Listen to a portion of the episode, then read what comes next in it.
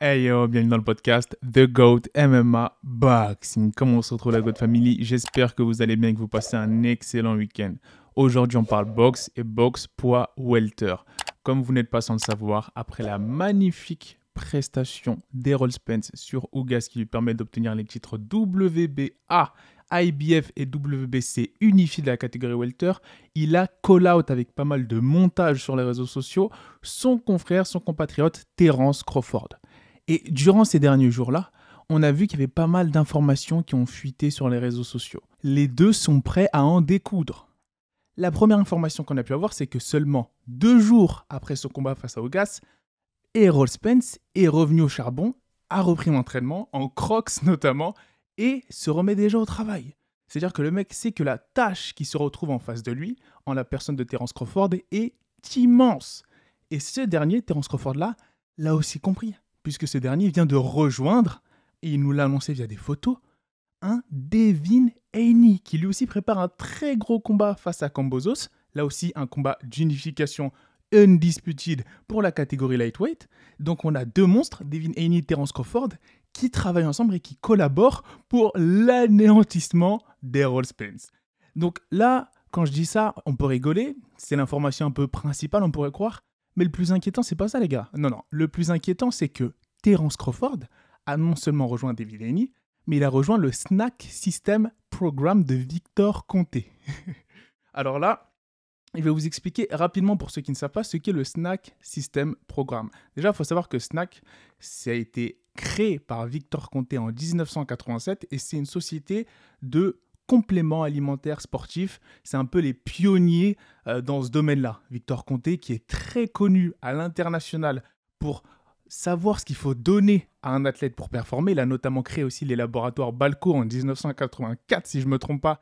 Et là aussi, euh, ces compléments étaient tellement bons pour les athlètes, leur permettaient tellement de performer que ça avait suscité pas mal de suspicions chez les autorités antidopage.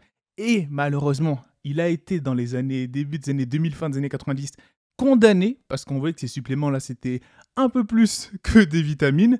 Mais malgré ça, aujourd'hui, c'est l'un des plus grands avocats pour la lutte antidopage, ce Victor Comté. Et ce Victor Comté-là, justement, compte parmi ses fidèles disciples, en gros les athlètes de son programme de nutrition, des athlètes invaincus tels que des David Benavides, des Jaron Ennis, des Devin Haney, des euh, Demetrius Andrade, tous des champions. Même Caleb Plant qui a perdu récemment face à Canelo, ça compte pas. Et là, on a un Terence Crawford qui rejoint ce programme-là. Et pourquoi est-ce qu'il est si célèbre et si populaire? Et il fait tant parler ce programme athlétique bah, C'est notamment grâce aux infrastructures peu commodes qu'ils utilisent et qui leur permettent de vraiment élever l'entraînement de ces athlètes-là un autre niveau. On parle là de beaucoup de travail de sac sous masque à altitude, notamment dans des bulles où bah, l'oxygène est extrêmement réduit, un gros travail athlétique, beaucoup de spécialistes, sans parler de tous les compléments qui sont mis à disposition d'une très grande qualité d'après ces athlètes-là, qui permettent à tous ces boxeurs du Snack Programme de performer au plus haut niveau. Et pourquoi est-ce que c'est assez inquiétant? Bah un boxeur tel que Terence Crawford, qui, si vous l'avez suivi durant sa carrière, a l'habitude de travailler à l'ancienne, hein, c'est vraiment un old school. C'est vraiment quelqu'un qui va dans les bois, va chop the tree, couper du bois à la hache, faire de longs footings, aller en montagne.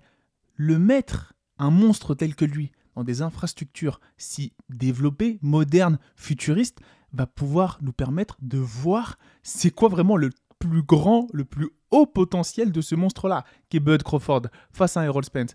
C'est pour ça que je dis, bah là maintenant, on a un monstre en la personne d'Errol Spence, mais on a aussi potentiellement un monstre évolué, Terence Crawford 2.0, avec un potentiel potentiellement débloqué qu'on va pouvoir voir grâce au Snack System Programme de Victor Conté, auquel participe depuis un moment déjà Devin Haney.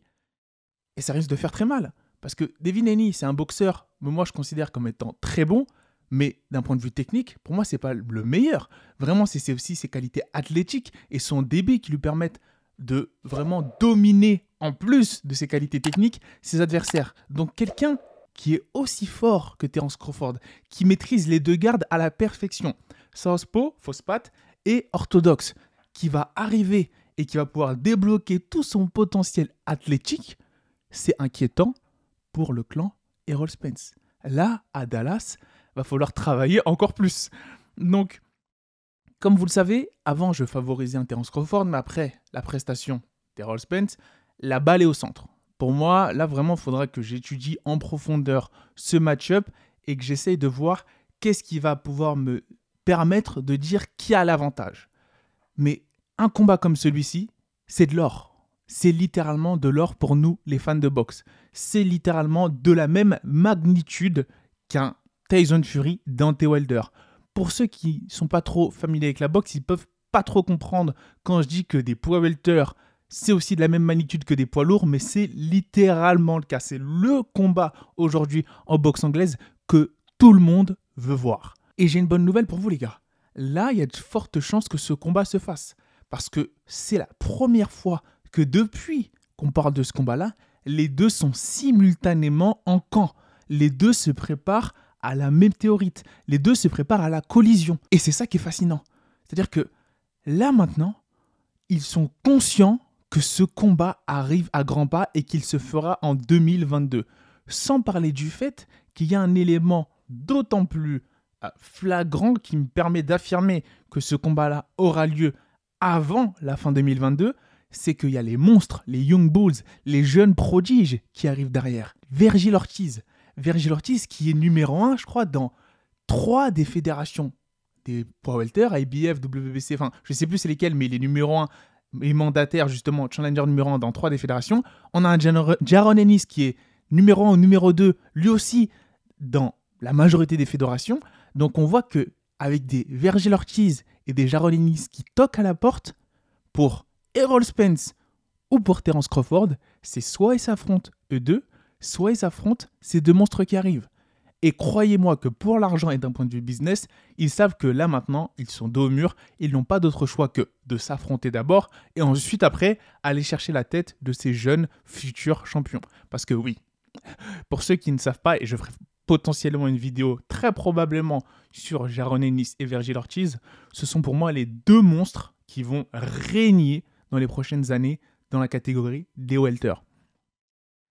Donc voilà, voilà pour moi euh, euh, ce qui me fait dire que ce combat-là va arriver et que ça va vraiment être d'un niveau qu'on n'attend clairement pas. Le fait qu'un Terence Crawford ait intégré le Snack System Program de Victor Conté, qui s'entraîne avec des champions dans des infrastructures ultra modernes, comme c'était le cas avant. Avant, il, s'entraînait euh, en Alabama, c'est ça, Alabama. Il y a de belles infrastructures aussi là-bas, mais pas du même niveau et pas de la même qualité qu'on peut les retrouver dans le Snack System Program. Maintenant, on a un Spence qui, lui, est monstrueux, à tel point qu'il a tellement blessé un Ougas qu'il y a même des rumeurs qui commencent à dire qu'est-ce qu'il y avait dans les gants d'Errol Spence. Les mêmes rumeurs qu'il y avait quand Tyson Fury a battu un Deontay Wilder.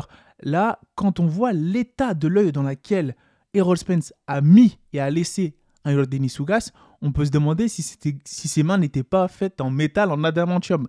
Et un tel débit de coup face à un athlète et une technique que représente Terence Crawford, pour moi, ça va être un combat d'anthologie qui va rester dans les annales de la boxe. Donc, dites-moi en commentaire ce que vous pensez de ce choix de Terence Crawford. C'était une vidéo assez rapide pour parler de ça. De rejoindre David Denny et le Snack System Programme de Victor Conté, dans lequel s'entraînent des Caleb Plant, des Demetrius Andrade, David Benavides, Jaron. Enfin voilà, je ne vous fais pas toute la liste. Des Amir Khan quand il était un peu à son prime. Euh, voilà, donc là, c'est vraiment des, des, gens qui ont pu développer tout leur potentiel et ils ont tous été champions du monde. Donc c'est vraiment l'élite de l'élite qui s'entraîne là-bas. Et maintenant, dites-moi aussi en commentaire, est-ce que vous pensez que ça va peut-être jouer en la faveur Est-ce que ça va donner un avantage à Terence Crawford? Dites-moi vraiment ce que vous pensez du fait que est-ce que Devin Haney va pouvoir donner cet avantage à Terence Crawford ou est-ce que à l'inverse Terence Crawford va pouvoir permettre à Devin Haney de s'assurer la victoire face à Georges Combozos. Voilà, c'était tout, c'était une vidéo assez rapide. Dites-moi en commentaire ce que vous en pensez. Euh, n'hésitez pas à liker, partager, vos abonnés. On continue à débiter les vidéos. N'hésitez pas à vous abonner au Twitter, au Instagram et au TikTok. Et sur ce, je vous dis peace.